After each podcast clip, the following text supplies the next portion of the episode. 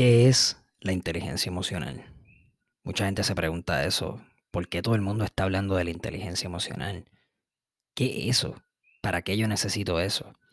Pues la inteligencia emocional no es nada más y nada menos que el entrenamiento del manejo de tus emociones.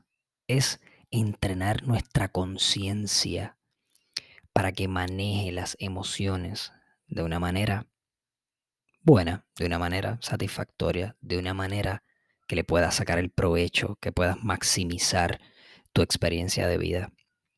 ¿Y por qué es importante? ¿Por qué es tan importante la inteligencia emocional? Pues porque tus emociones controlan todo en tu vida. ¿Sabes? Tus emociones controlan tus relaciones. Tus emociones controlan tus problemas, tus traumas, tus estudios, tus finanzas, tu salud física y mental, tu sueño, tu hambre. Tus emociones lo controlan todo. Por eso es que yo todavía no me explico cómo es posible que no exista una clase de inteligencia emocional desde pequeño hasta la universidad. Porque es que necesitamos entrenar nuestras emociones, el manejo de nuestras emociones. Tú, te vas, tú vas a estudiar en tu vida tantos años y te va a afectar tanto que si tú no tienes un buen manejo de tus emociones, va a afectar tu desempeño. Tú te vas a enamorar y el manejo de las emociones va a afectar tus relaciones, tus relaciones familiares, tus relaciones contigo mismo. Va a afectar todo en tu vida. ¿Sabes qué? El estado de abundancia y de escasez es un estado mental, es un estado emocional.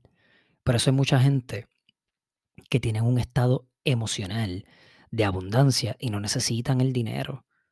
Hay personas que tienen dinero y tienen una mentalidad de escasez.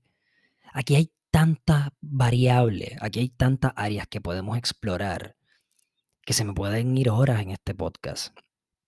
Pero lo más importante, lo más importante que yo quiero que te lleves de este podcast es que el trabajo interno es necesario para el desarrollo de todas las áreas de tu vida si tú no haces el trabajo interno, si tú no miras hacia adentro, si tú no confrontas tus traumas, tus miedos, tus inseguridades, tú no vas a progresar en las otras áreas de tu vida. Mira esto, tú sabes que hay personas que dicen, ay, yo brego con, con esto, yo hago el trabajo interno después. Y no van a ningún coach, no van a ningún psicólogo, no van a terapia. Y siguen su vida, olvídate, a la mala, a la mala, en contra de la corriente, dale, olvídate por ahí para abajo, yo voy a mí, olvídate que me esté cayendo en canto. Y oye, claro que se terminan graduando o terminan montando un negocio, terminan siendo famosos, terminan teniendo dinero. Pero esas son las personas que tú ves que aparentan una imagen de éxito, pero están deprimidos, están frustrados, no aguantan la vida, aunque tienen dinero, fama y éxito según la sociedad. Y puedes ver personas que según lo establecido por la sociedad no tienen fama, éxito o dinero, pero están en armonía, en paz consigo mismo, porque hicieron el trabajo interno.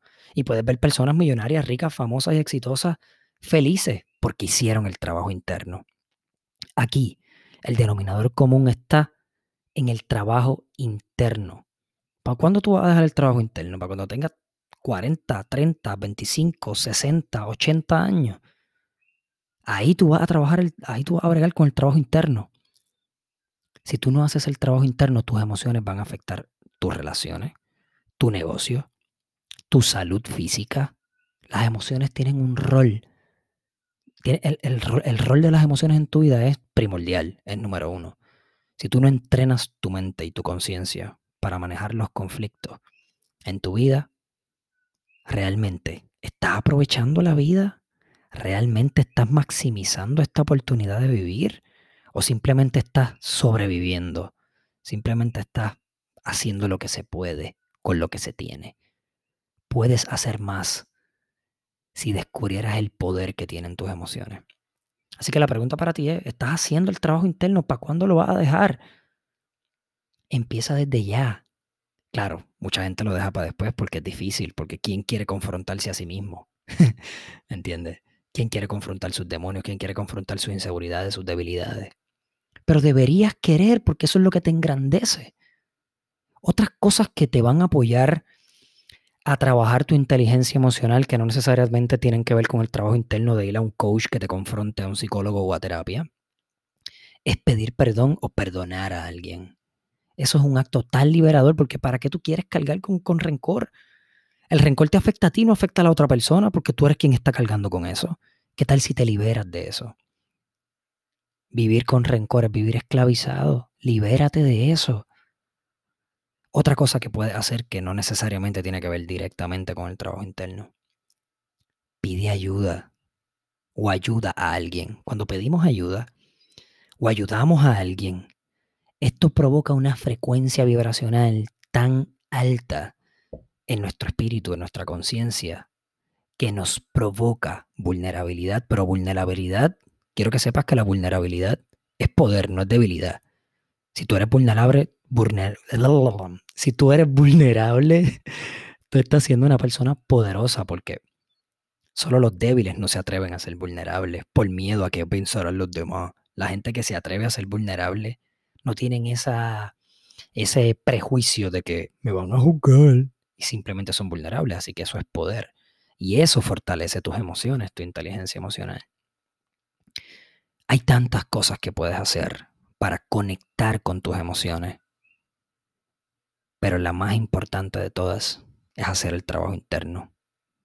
Si no estás haciendo el trabajo interno, te invito a que aparte, porque esto lo hace mucha gente hoy en día, aparte de que hagas tus declaraciones y tus afirmaciones, aparte de que pongas en una pizarra esas imágenes de ese carro, esa casa, esa relación que tú quieres, o que escribas todos los días en una libreta que eres una mujer poderosa, un hombre seguro, un hombre millonario, un hombre exitoso, una mujer emprendedora, aparte de que lo escribas, lo trabajes, tomes acción ante eso y te liberes de eso que te está atando en tus emociones, porque muchas veces estamos, muchas veces decimos, wow, pero es que yo estoy estudiando, pero es que yo estoy estudiando, estoy trabajando, estoy emprendiendo, estoy corriéndome riesgo, pero estás haciendo el trabajo interno.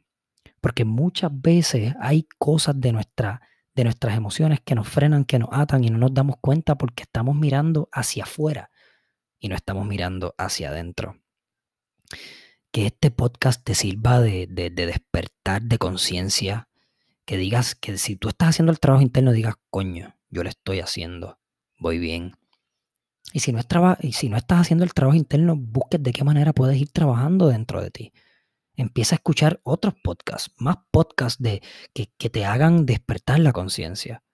¿Qué contenido tú estás consumiendo? Ya que nosotros consumimos tanto contenido todo el día en el teléfono, en la computadora. Busca contenido que te que sea persuasivo. Busca contenido que inconscientemente trabaje con tu interior. Mira para adentro. Trabaja con eso. ¿Cómo están tus relaciones?